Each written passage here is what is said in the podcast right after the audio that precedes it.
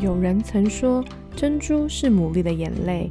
也许你的生命中也有许多的眼泪，但那终将成为美丽的珍珠。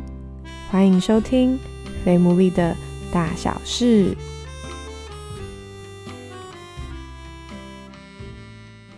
大家好，我是 Sarah，欢迎大家收听最新一集的《肥牡蛎的大小事》。那在最新一集的一开始呢，有先有一个好消息跟大家分享，就是我们的不重复的下载次数在。今天就是突破了二十万次。那在这么重要关键的一集呢，我也邀请了重量级的嘉宾。我觉得我现在整个人都在流手汗。有在一个机会里面，然后认识了今天的嘉宾，然后我那时候就心里面默默的很希望可以有机会采访他们夫妻。没想到就这种美梦成真了。那我就先邀请今天的来宾自我介绍喽。好，大家好，我的名字叫 Otto，我不是很重，所以大家不要误会，我的身材还算蛮苗条的 啊，那我今年六十六岁，结婚有三十六年的时间啊，有三个孩子。大家好，我是 Vega，呃，我是台湾土生土长，然后后来我跟着先生一起去到了香港、上海住过一段时间，那现在是退休回来过退休生活。哇，所以你们结婚加认识三十六年，还是结婚就三十六年？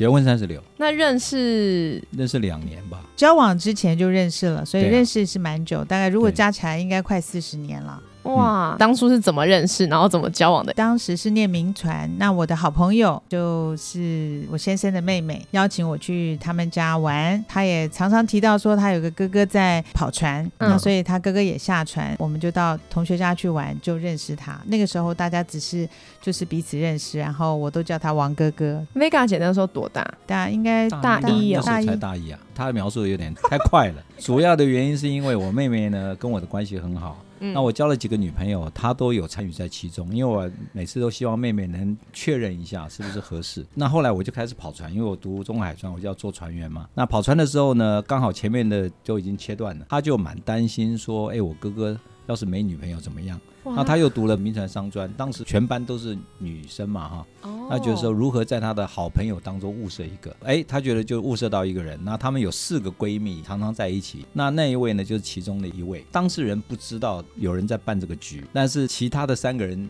都知道要弄这个局哦，所以 Vega 姐知道，Vega 姐知道，对，因为她是那个凑局的人，我是在旁边敲边鼓的，敲边鼓的，所以就我们就开始什么包水饺啦、打麻将啦。对不起，跟你们现在年轻人可能玩法不一样哈。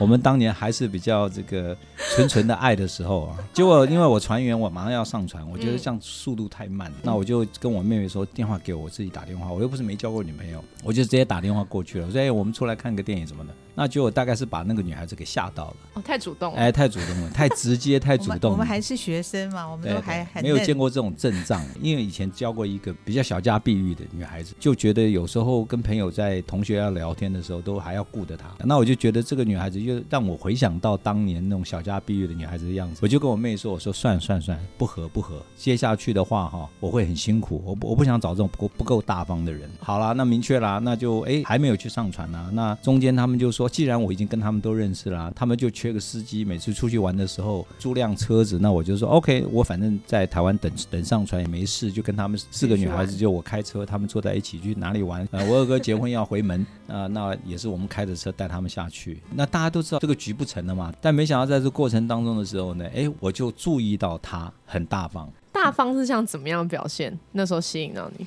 大方就是不别扭嘛，你讲什么事情他都很坦然，他不会别别扭扭的。然后他又是很会 social，他到一个群体里面，他跟大家很容易就可以打成一片，很容易就跟人家交朋友。他不会一个人躲在角落，好像一定要人家来照顾他，他反而是会主动去 approach 别人的人。我觉得跟我搭配比较好了，就开始下手。怎么下手？怎么下手？就常常约单独约他出来。他后来又去跑船，然后中间又回来。回来的时候，他有慢慢在思想说，他想要不要跑船了。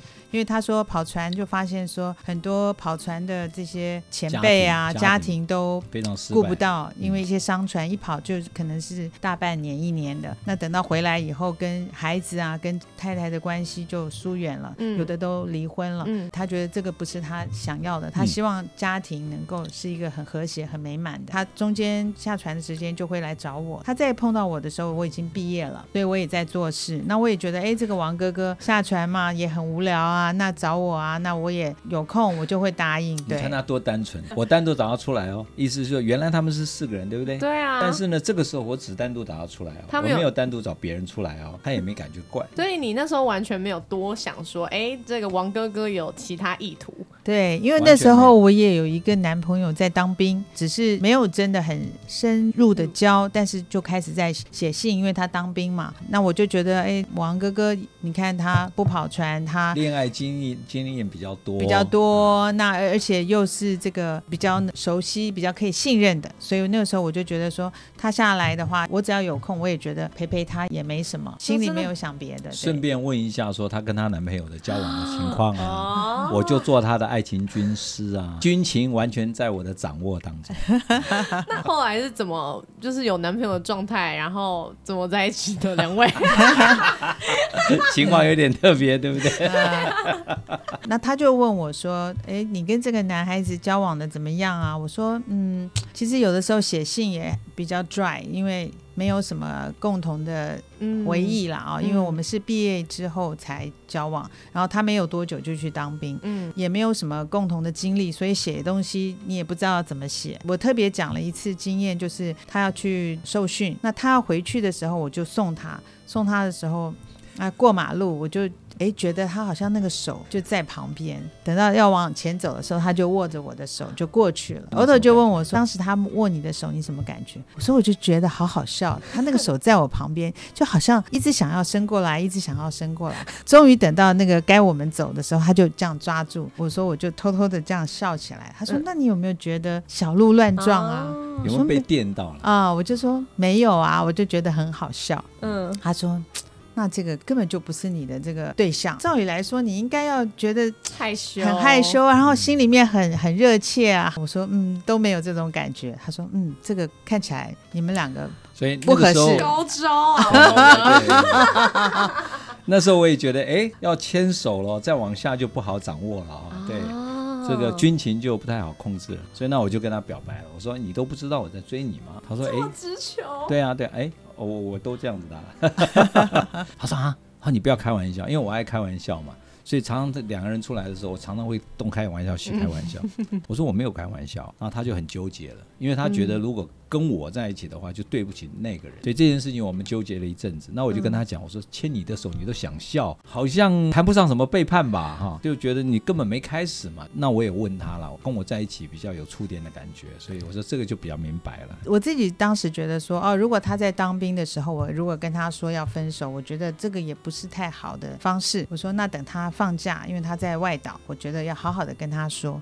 那我也觉得，因为当时欧头在我们去阿里山的路上也讲过一个故事，嗯那讲一个故事，就是说有一个人就是被抓了以后呢，对方要折磨他，就一刀一刀的慢慢折磨他。那我说，哎呦，这这样很痛苦哎，不如一、一枪啊给他。啊你怎么想到这个故事啊？对，所以我心里就觉得说，我不要这样子让人家觉得是好像要分不分，或是给人家一个盼望。我觉得就等他放假回来，我好好跟他说。嗯所以我就挑了一个时间。那当时也是觉得说，哎，对啊，跟王哥哥在一起，很多话可以很信任，可以有很多的事情都可以聊，而且觉得我要找一个是比较成熟的人。嗯那我们交往的时候，也不是因为要谈男女恋爱，所以有很多事情大家都很公开。那 by the way，我妹妹呢在班上的时候，常常在讲我过往的爱情故事。哇，这样的情史，所以所有他们班上的这几个闺蜜，我所有前面交过的女朋友，她们全部都知道。好处是我们当时不是为了交男女朋友而交。那我跟这个原来来的对象，是因为我们觉得说，哦，好像就是他对我有意思。那我在这个毕业旅行的时候也觉得他不错，是有那种感觉。可是怎么搞的？后来再见面的时候就，哎，没有那种感觉。那好像就是很刻意的去要营造这种关系，没有那种很渴望见面啊，或是很心里面很悸动啊。那这是确实的。所以我后来想，其实王哥是让我很信任，而且跟他在一起很自在。嗯，对。所以那时候你比较有电了，他很坚持，他很坚持，很坚持，一定要。后来有电，后来真的有电。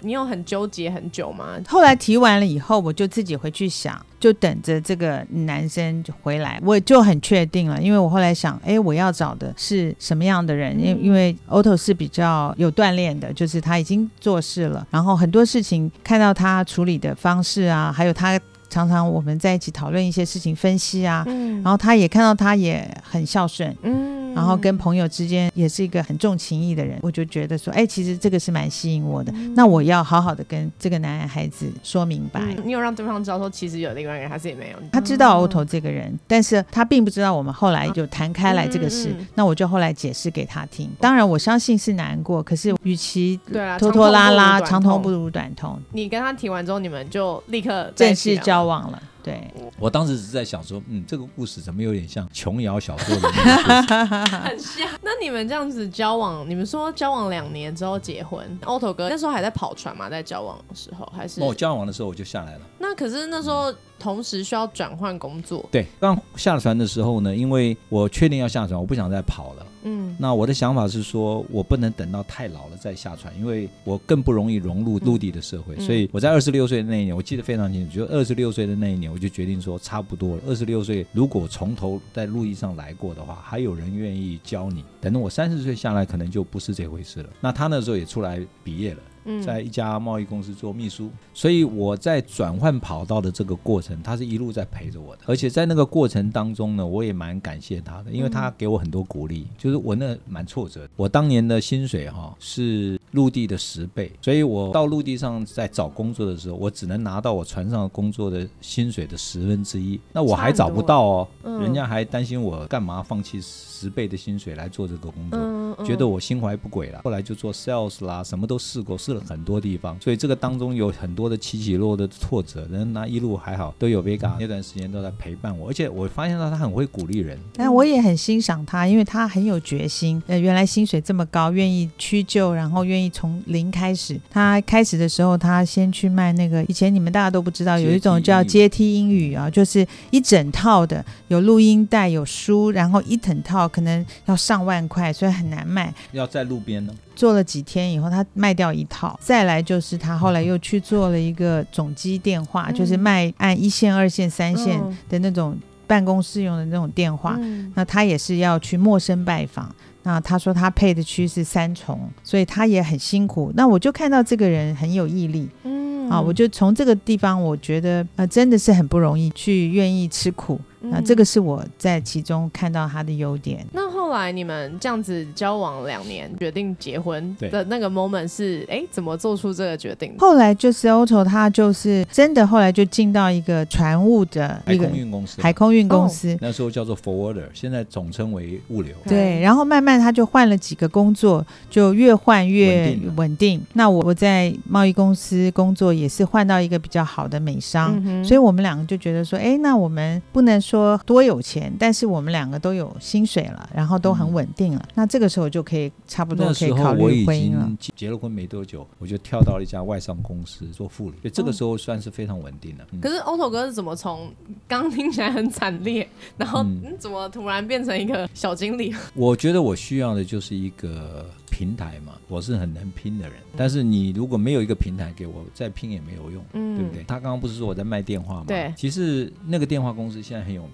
嗯，叫神脑哦。当年神脑很小，就是十几二十个 sales，就是卖那种本地的那种电话。嗯哼，我记得那时候我三个月就是试用期到了，我就跟他讲说我不干了，我我我觉得这个不是我想做的事情。那个时候老板就是现在神脑的老板，当然现在是上市公司了，很有钱的。他当时还亲自跟我讲说：“哎，Otto 你不要走嘛，我觉得你还蛮有潜力的。因为我拼还有另外一个原因，就是我跑船跑了四年，所以我一直提醒我自己，我比别人晚起步四年，所以我一定要把这四年追回来。在我很年轻的时候，我一直有个意念，就是哪个地方让我学不到东西，我就要换。那我最希望做的就是国际贸易，我可以把我的英文发挥出来。我觉得如果限制在本地的市场卖个这个电话的话，就太可惜了啊。那我起码学会了这个 sales 的这种技巧之后，就抓到机会，有一个学长带我进了这个行业，海空运。那我想，哎，海空运 OK，因为海空运本来就是要国际间的来往，你一定要用英文的。那海运又跟我原来学的东西是有点关联的，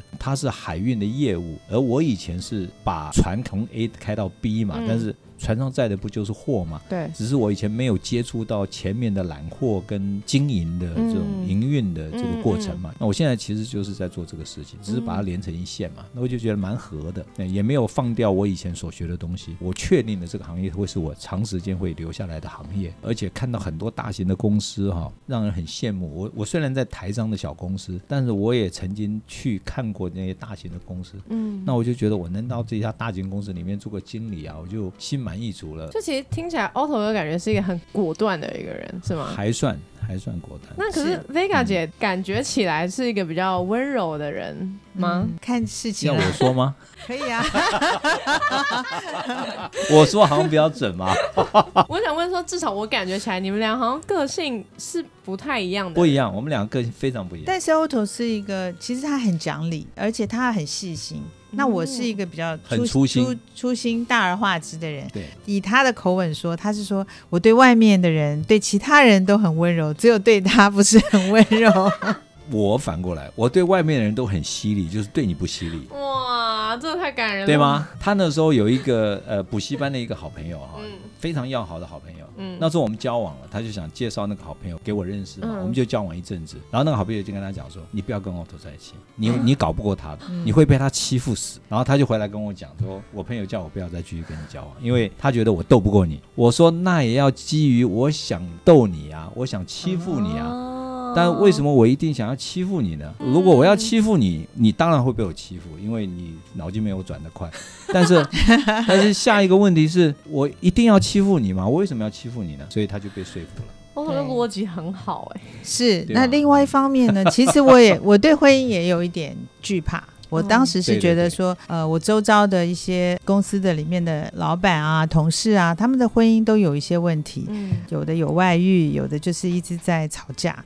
然后我自己的父母，因为两边都是家里的排行老大，那都在工作，所以在教养子女啊，在这个金钱。的管理上面都有很多的不同的看法，然后我们家都是很火爆，对于婚姻的憧憬我有一点怕，但是因为 Otto 是一个很笃定的人，而且他做事情很有冲劲，自己的原生家庭是两个头，没有一个。定案就是很多事情大家都有不同的意见，那在他们家不会，爸爸说了就算，或是妈妈讲了大家就听。那我就觉得，哎，这个其实也让我有一点向往。我知道我自己比较大而化之，比较粗心，而且有的时候也拿不定主意。那 Otto 有的时候分析一下，哎，下了决定，我就觉得，哎，很能够信任。对，是在什么样的情况下决定说，那我们可以结婚了？他不想。他会怕，呃，经济方面看来慢慢站稳，嗯，哦，有一段时间我真的我还跟他借钱，就是生活费什么，因为我不好跟我家里拿。还有一个插曲，其实我爸爸本身是船员，所以他觉得我继承父业，我我也是船员，而且我的船员的几年累积下来就可以干到船长。他其实对我做到船长这件事情抱了很大的盼望，没想到我半途而废。为了这个事情，家里就他给我很多冷暴力，我来说服他说我不想再跑船。那他常常就冷嘲热讽的就说：“哎，你拿多少钱？”啊，你你你你不是说要闯一番事业吗？闯着这个德行啊，这样。那这段时间我妈妈就在当中做了很多的帮忙啊，所以我说那一段时间我有些金钱上的不足的时候，我都不太愿意回家拿，不然拿了又要被他冷暴力嘛。对。那无论如何呢，我们的经济状况到了一个程度，我就觉得差不多啦。我今天下船的目的不就是要成家吗？不然我就跑船继续跑下去啦，我也不用走的那么艰苦啊。嗯，我对成立家庭是有憧憬的嘛。交交往的时候也是就是往要成家的角度去想，这方面没纠结，我没完全没纠结，只是觉得时候到了，那就跟他提。他纠结了这个方面，反而我花了一段时间说服他。那你怎么说服他？我怎么说服你的？我觉得一方面是慢慢慢慢，就是。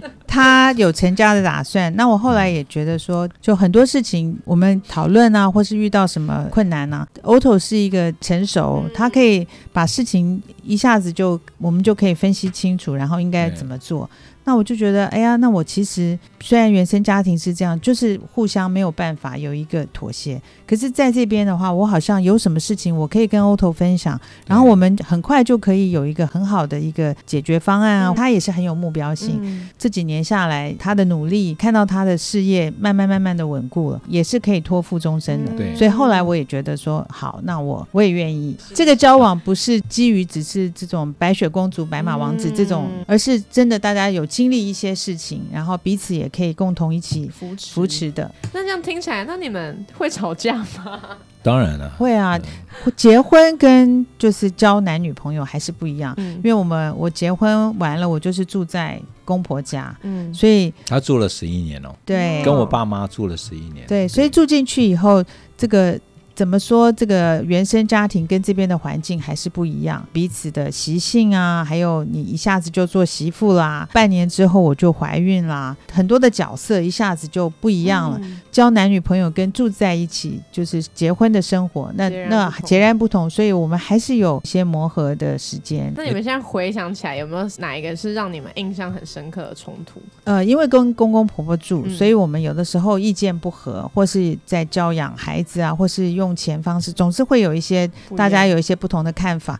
那这个时候，我们两个人其实不好意思在公公婆婆面前吵架，那我们都会进房间好去讲。嗯或是不高兴什么，我们也不太愿意在婆婆面前显露了。嗯我婆婆是一个非常明理的人，她即便听到我们有在争吵，可是我婆婆从来不会介入，不也不会打探。嗯那我婆婆就觉得这个事情是你们两个人要解决的事情，嗯她不会在当中啊、呃讲什么。除非我们找她，对，哦除非我们找她。那那有的时候生活习惯不一样，很多事情就是直来直往，就就彼此就是踩对方的地雷，就就就炸掉。那在这边呃跟婆婆住，有的时候婆婆也会告诉我一些事情，那我有的时候不同的看法，我就直接讲了。婆婆就觉得说，哎，这个媳媳妇妇平常都好好的，有的时候真正跟她讲一些什么，她好像不受教。她其实不是回嘴，她在她的自己的家习惯了，他们家嗯抬杠抬惯了，一点点小事都可以拿起来抬杠，然后一晚上一桌饭就在那边抬杠不行的人，嗯在我们家是很不习惯这种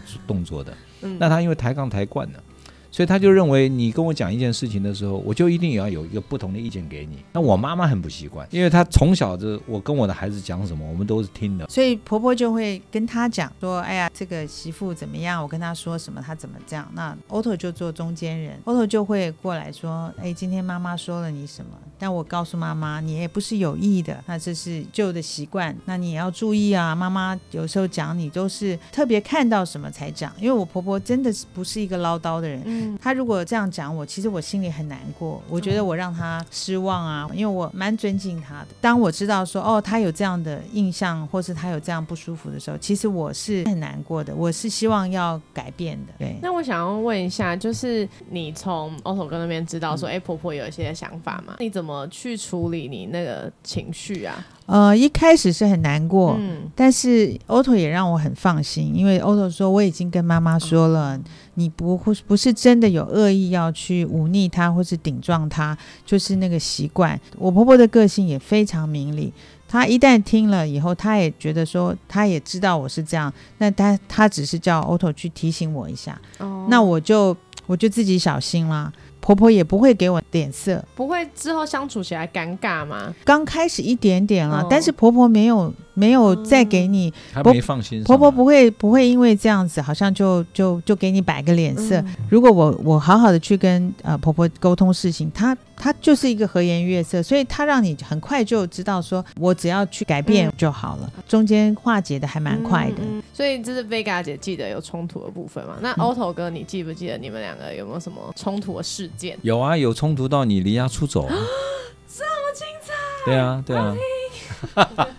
但是我忘了为什么，对，太久远了，我已经忘了为什么，反正就是一言不合，两个人坚持己见，还是有连续剧的，还是有连续剧，有连续嗯。剧，坚持己见，然后他一言不合，那时候还跟我爸妈住哦，他直接就已经实在是忍不住了，那个气冲脑门。他对我不是有坏心，但是他毕竟还是属于那种比较强势的。他那个时候公司有的时候要应酬，周末可能去打高尔夫，平常晚上跟呃客户应酬完了以后，他们还有第二团要去喝酒，那所以有的时候会不高兴。那婆婆有的时候也会等门，婆婆就觉得说这个是工作没办法，那做太太的有的时候就不放心，就觉得说这第二拖到底是去干什么？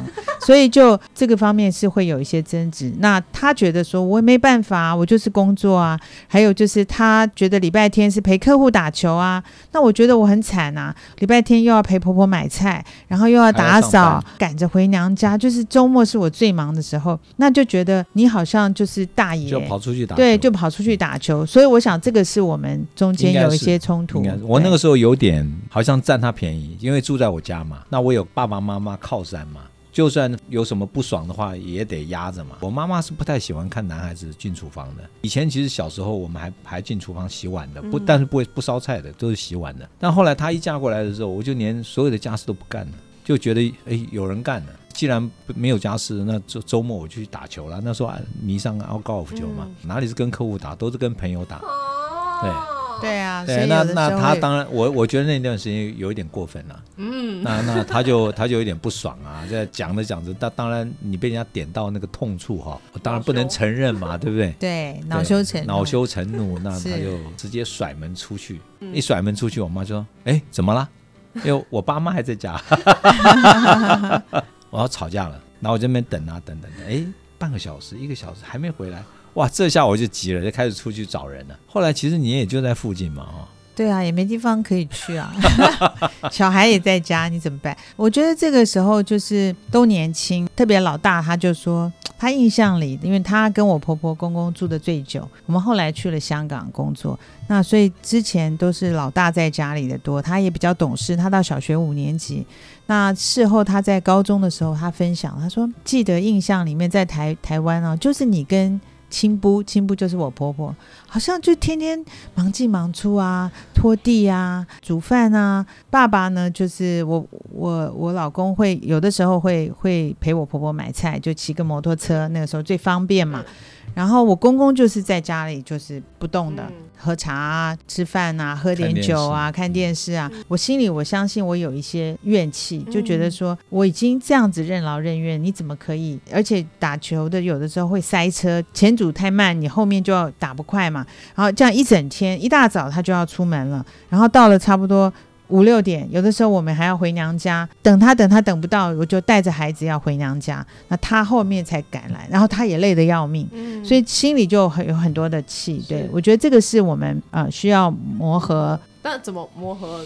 因为毕竟你们也没有分得开嘛，就代表你们一定磨合成功了。感觉 Otto 哥那时候，你有意识到说你需要改变，其实、哦其实有意识，心里面是有点内疚的啦，知道这样做是不应该的，但是另外一个心情就是还是很想出去玩，所以那就看哪一个力量比较大，想玩的力量比较大就出去玩了，就把另外那个自责的感觉就压下去。但是如果自责的感觉比较强，那就压过我想出去玩的话，那我就会把出去玩的心情压下来。我们其实后来发生一些事情啦，就是在结婚六七年的时候。我就被一家台商公司呃邀请我们去负责他的香港公司，嗯因为那时候台湾的整个出口下跌了嘛，嗯。那我们做海运的话，出口下跌就没货了嘛，嗯，那所有的货都跑中国去了嗯。那段时间，我就觉得在台湾发展看起来有点吃力了哈，好像上面也没办法往上爬了，因为你的景气不好，你的位置就少了，位置少了，我就觉得往上走的几率就比较低了。我在做 sales 的时候，我就在想说，做经理要做一些什么事情。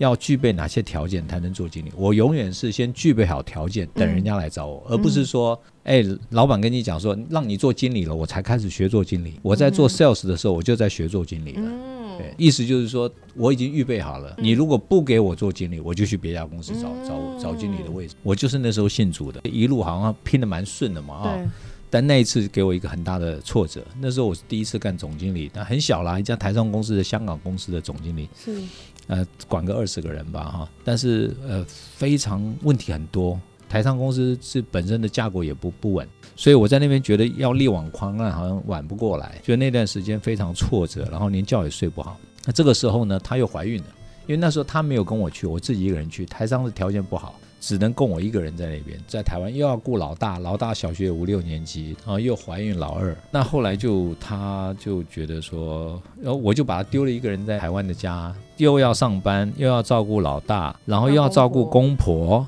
又怀孕。那个时候呢，我是心里面是是很感激他的啦。这种老婆不多啊，没有太多抱怨哦。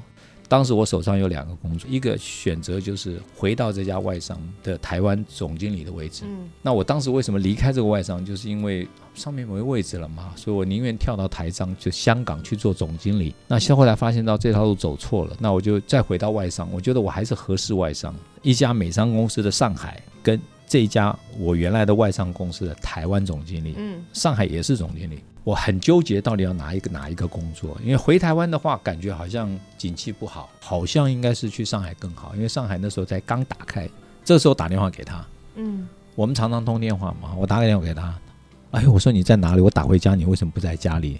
然后妈妈说你带着小孩去医院，他就跟我讲，他说啊，就哭了，他说好可怜，他说我一个人在家里面，我又感冒，我好像把感冒传染给老二。老二那时候才两个月还是三个月大，是不是？嗯，我老大因为呃还在念小学，所以公公婆婆帮我看着老大，我就自己带着老二去办住院。在那个当头，我又要填住院资料，一手还要抱着那个还要抱着他，没有地方，因为抱着他就去医院，因为你推推车以前没有那么方便。那我就觉得说，哇，原来没有一个帮手，很辛苦啊。小 baby 要住院的时候，你旁边一定要有大人。然后我也感冒，他也感冒，然后我们两个就睡在那个病床里面。他打来的时候，我就说，哇，我觉得好辛苦哦，我好惨哦，少一个爸爸在旁边，好像那那种孤单的感觉。那所以他后来就打电话回来的时候，就问我怎么回事，我就跟他讲，讲了以后他就说好。电话那头就哭了，就觉得非常的无助。那那那段时间，我因为刚刚不是说我在香港的时候很挫折嘛，就有人打电话来给我帮我祷告，然后就觉得哎心里面很多的平安，所以他就教我学习自己开始祷告。那结果后来正在。祷告没多久，就就发生这个事情。上帝好像已经告诉我该怎么办了，就是上海不用去了，回台湾吧。我觉得这件事情就好像上帝很明确的指的一个方向：老婆需要你，你不要再离开家人了。所以当他后来回来以后，我们两个就反正这个时候就更真实了，感情就好很多。对，那他也觉得他离开以后再回来，他也很珍惜这个时间，他也。改变了，他如果真的要应酬，他就说好，那我们就是哪一天去打个高尔夫，晚上的那种第二团，你不用不要再找我，就是第二拖了，我就吃饭，吃完饭我就回来，或是说就是我们大家就一起打球谈生意也可以。我后来回想说，我真的不能跟家人再分开太久，因为假如今天我是为了赚更多的钱而牺牲了家庭的话。那我当时跑船就好了。我突然有一次那个脑筋，应该上帝给我这个念头吧。如果你今天这么在意你要事业上的发展，然后不惜牺牲家庭的话，那你干嘛下船呢？兜了那么一大圈，然后又毁了家庭。嗯，那你跑船就好了。对哈，我好像在走一个很矛盾的路。怎么我还是在做一件追求事业、伤害家庭的事？对，跟我原来的一。下船的初衷是完全相反。嗯，我一定要在工作跟家庭当中取到一个很好的平衡的。那你那时候是当他们有这些应酬的邀约的时候，你就是会适度的安排吗？因为做总经理了啦，所以总经理的应酬原则上来讲不会太乱。我相信一定有听众是他可能还没有到，毕竟是高阶主管嘛，他可能就是还在要往他的职业生涯上面发展的话。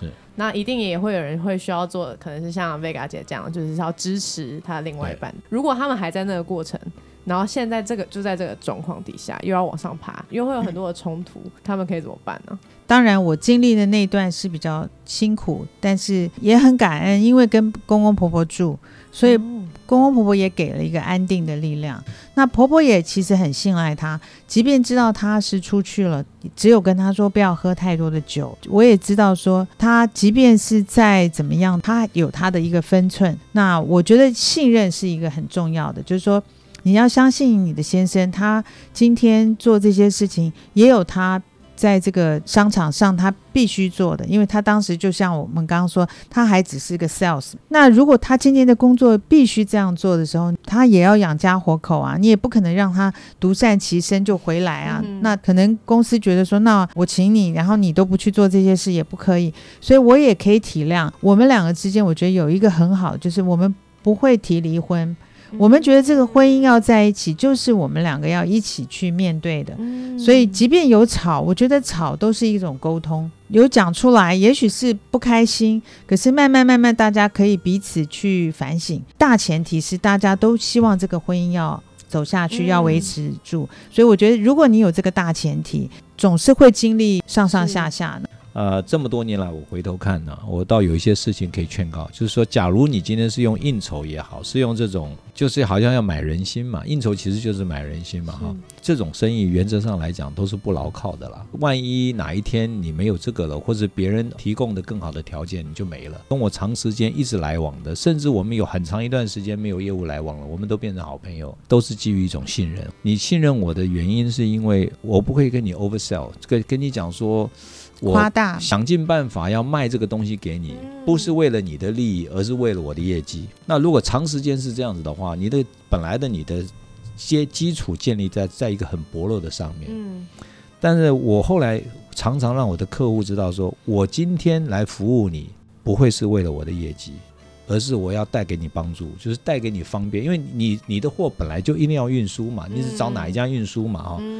那怎么样让你觉得说你先用我会比别人用的别人的更方便一点，或者是更信靠一点，或者说出了情况的时候呢？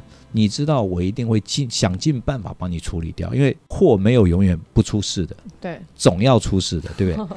那其实出事的时候才是展现你能力的时候，对。不对？哈，那这种东西不是靠应酬可以去买人家的信任，在这种货出状况的时候，这种情况更加的让客人信任我，就是我绝对拼到底帮你解决掉。那长时间后来这些客人，就算我们后来分手了，或者我调到上海去，不一定有什么业务了哈，嗯，但是我们。到最后都还是很好的朋友。我我用这种方式到了中国，我还是用这种互信的基础来谈生意。Otto 哥，你那时候还是有经历过那么多应酬的时候，那难道不会有一些试探吗？坦白说，也有摔倒过了。但是我自己知道要回来，我更看重这个家，因为那个本来就是应酬，不是一种感情上的会出事的。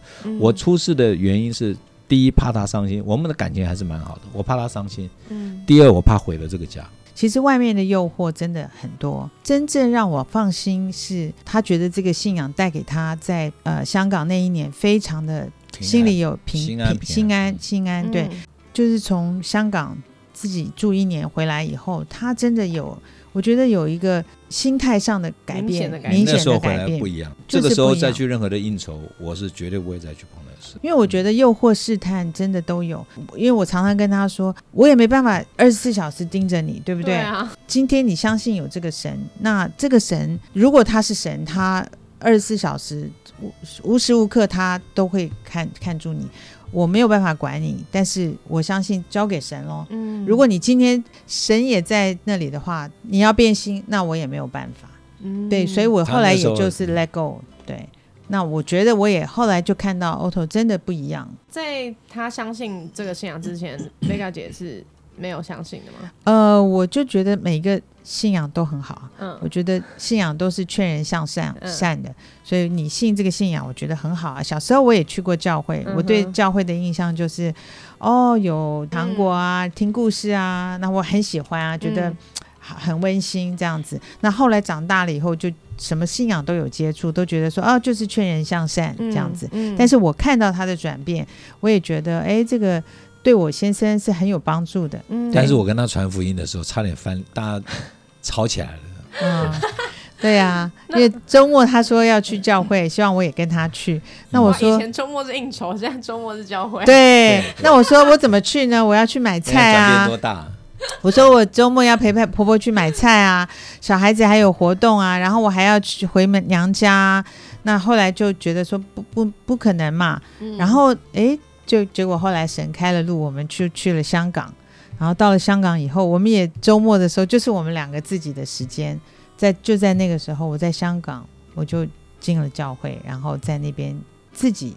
自己走进教会，然后自己因为我开始去香港的时候，我还蛮蛮确定的，嗯就是我到香港要第一件事情就要找教会。在香港其实蛮孤单的，因为广东话也不会讲，又是人生地不熟的地方。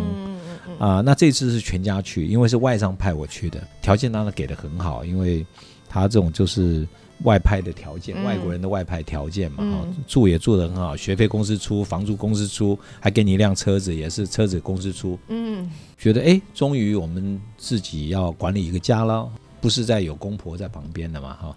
这个教会另外一个原因是因为它是讲国语的，所以里面的成员都是台湾人、嗯。马来西亚人、新加坡人这些。华。侨，嗯，对。嗯。对。所以我去了那边第一年，一方面是整个文化的冲击，孩子的适应啊，但是在教会里面这些呃，我们叫姐姐姐、大姐姐，他们他们比我们早去，他们经历了一些经验，就带着我们，然后给我们教我要怎么去陪着孩子呃度过这段时间，然后在教会里面，然后我也听到了，就第一次开始跟他们一起去上这个妇女查经。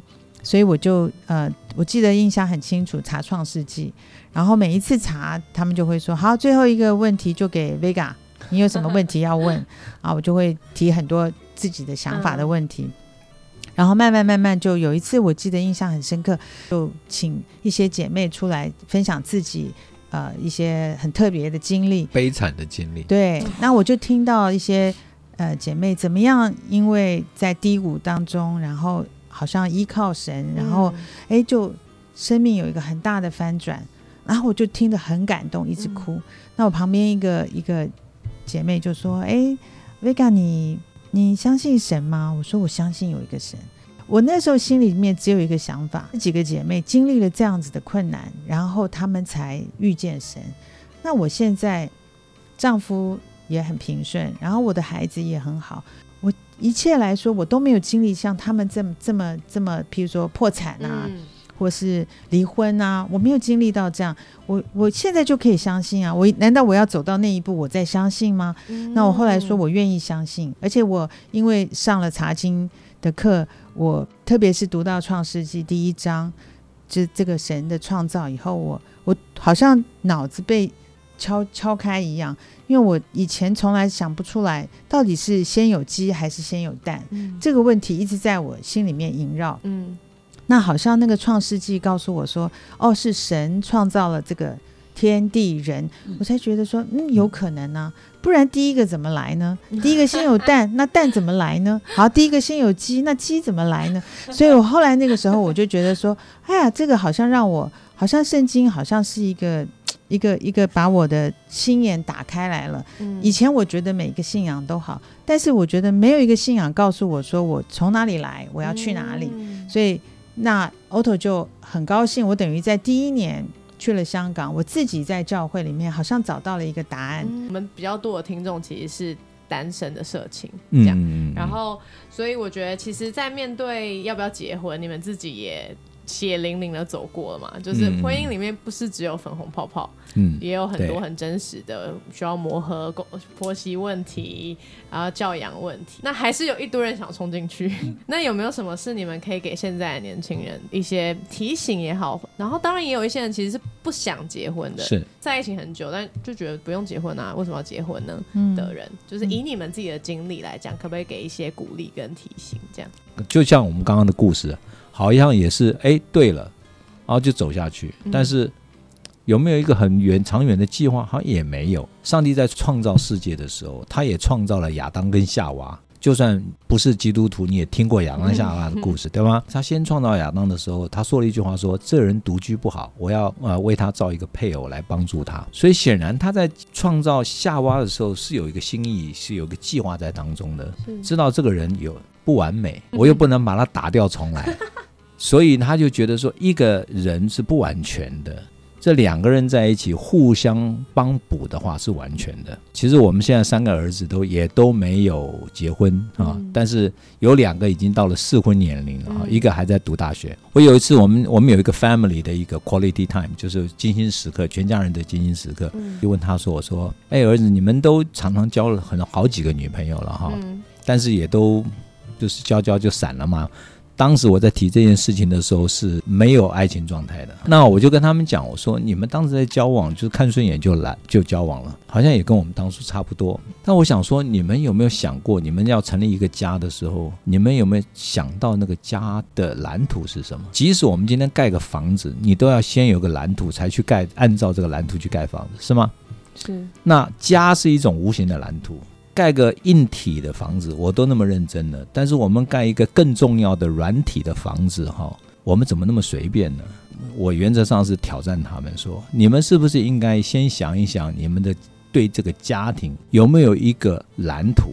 虽然是无形的，但是你这个蓝图里面可以是包含的爱心、有爱心、慷慨的各种诚实的、可以信任的。当你确认你要有一个家庭蓝图的时候。你这个时候碰到你的另另一半配偶的时候，或者是男女朋友的时候，你就会去注意说，这个人是不是跟我一样，可以一起来完成这个蓝图，一起建造，一起建造这个蓝图。是，假如我们今天这个两个人的家庭蓝图是不同的话，你们在一起是要有问题的。很多人说我们俩个个性差太远了，这个走不下去了了哈。那我常问他一句话，我说：你如果看他这么不一样，那么难受。你当时为什么要跳入婚姻呢？他就愣住了。我就再问他一句话：你在结婚前跟他交往的时候，有没有已经注意到你们两个个性的不同？他说：哎，有哎。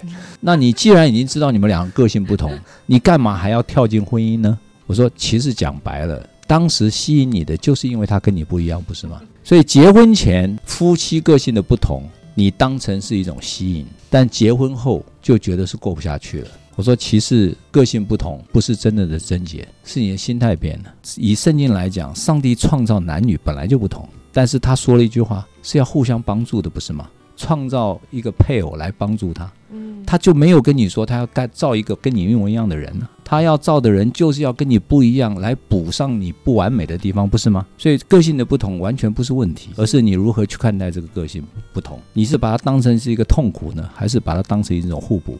当然，信仰给我很大的一个跨越啊，所以我觉得，呃，如果今天你相信有一个神的话，神其实他是一个呃，为着我们的益处，就像我们做父母也通常都是为着儿女的益处，呃，总是想要把最好的给孩子。那如果你相信有一个神，那神也要把最好的给我们。所以婚姻好像是一个礼物，你可以去期待。绝对是会有有有高山低谷的，可是两个人可以一起面对的时候，其实是那个力量是大的。第一个，你要找到愿意跟你一起去经历这个冒险、愿意去面对这样子的人。所以我鼓励，呃，就是还没有呃未婚的，你应该是多看看，多先开始交往的时候，不要就认定一个，而是诶，在一群朋友里面去看看哪一个人对。他的特质比较吸引你，然后你可以用小事情去观察他，什么特质是你你最在乎的，然后在这个人身上，如果你有看到，那这个时候你可以呃试着去多从旁边一些经历的事情，大大伙儿一起去做的时候去观察。那如果发现这个人还真的是如你想的，那你可以进一步的去交往。那如果两个人有一样的期待，那就表示是可以往前走的。做任何事情都会是一个冒险。但是怎么样让这个冒险不是太没有把握的？那就是你前面的时候你要要理智一点，而不是只是看对了眼，觉得啊这个惊为天人呐，或是这个这个这个呃这个男的这个这个条件高富帅啊啊高富帅啊 白富美啊啊就就就跳进去，而不是只是看外表。我觉得。呃，其中的内涵更重要。这个内涵的特质就是你要平常啊交往就跟大大家一起在一起，不是一对一的。一对一的时候，大家都是把最好的一面显出来。可是当你们还不是走入一对一的时候，这个时候看到的东西就比较真实。而且你在这个时候，你就开始去观察，然后慢慢慢慢，你会有一点把握，你再往下走。所以我觉得婚姻并不是像我们想的，就是这么的。悲惨，对。但是如果你有一个期待，你有一个，我觉得这个是神要给的礼物，是可以值得你去慢慢去打开。你会你会发现那个礼物是超过你所求所想的，对。所以祝福你们，谢谢你们。我觉得最后这个 ending 很宝贵，就是。其实关系就是一个礼物，嗯，对，然后你们都成为彼此的礼物，嗯然后你们其实也都在拆上帝给你们的礼物，是对，然后有很多的惊喜，maybe 也有可能从一些惊吓，你们却很愿意相信，不论是相信对方，或是相信那位看不见的上帝，相信本身其实也是很棒的礼物。谢谢你们跟我们的分享，然后谢谢你们邀请期待未来有机会可以在。我刚刚讲还有很多他们都还没分享的，Part Two 哈。对，就是很期待可以有再有这样的机会。好，我们也很高兴希望我们走过的路，我们所经验的，也可以帮助到他们。是嗯，好，那今天这集呢就要到这边。那如果大家有什么问题的话，欢迎私讯我们 F A T M O O L E E，我都会再回复给大家哦。那我们就下一集再见，大家拜拜，再见拜拜。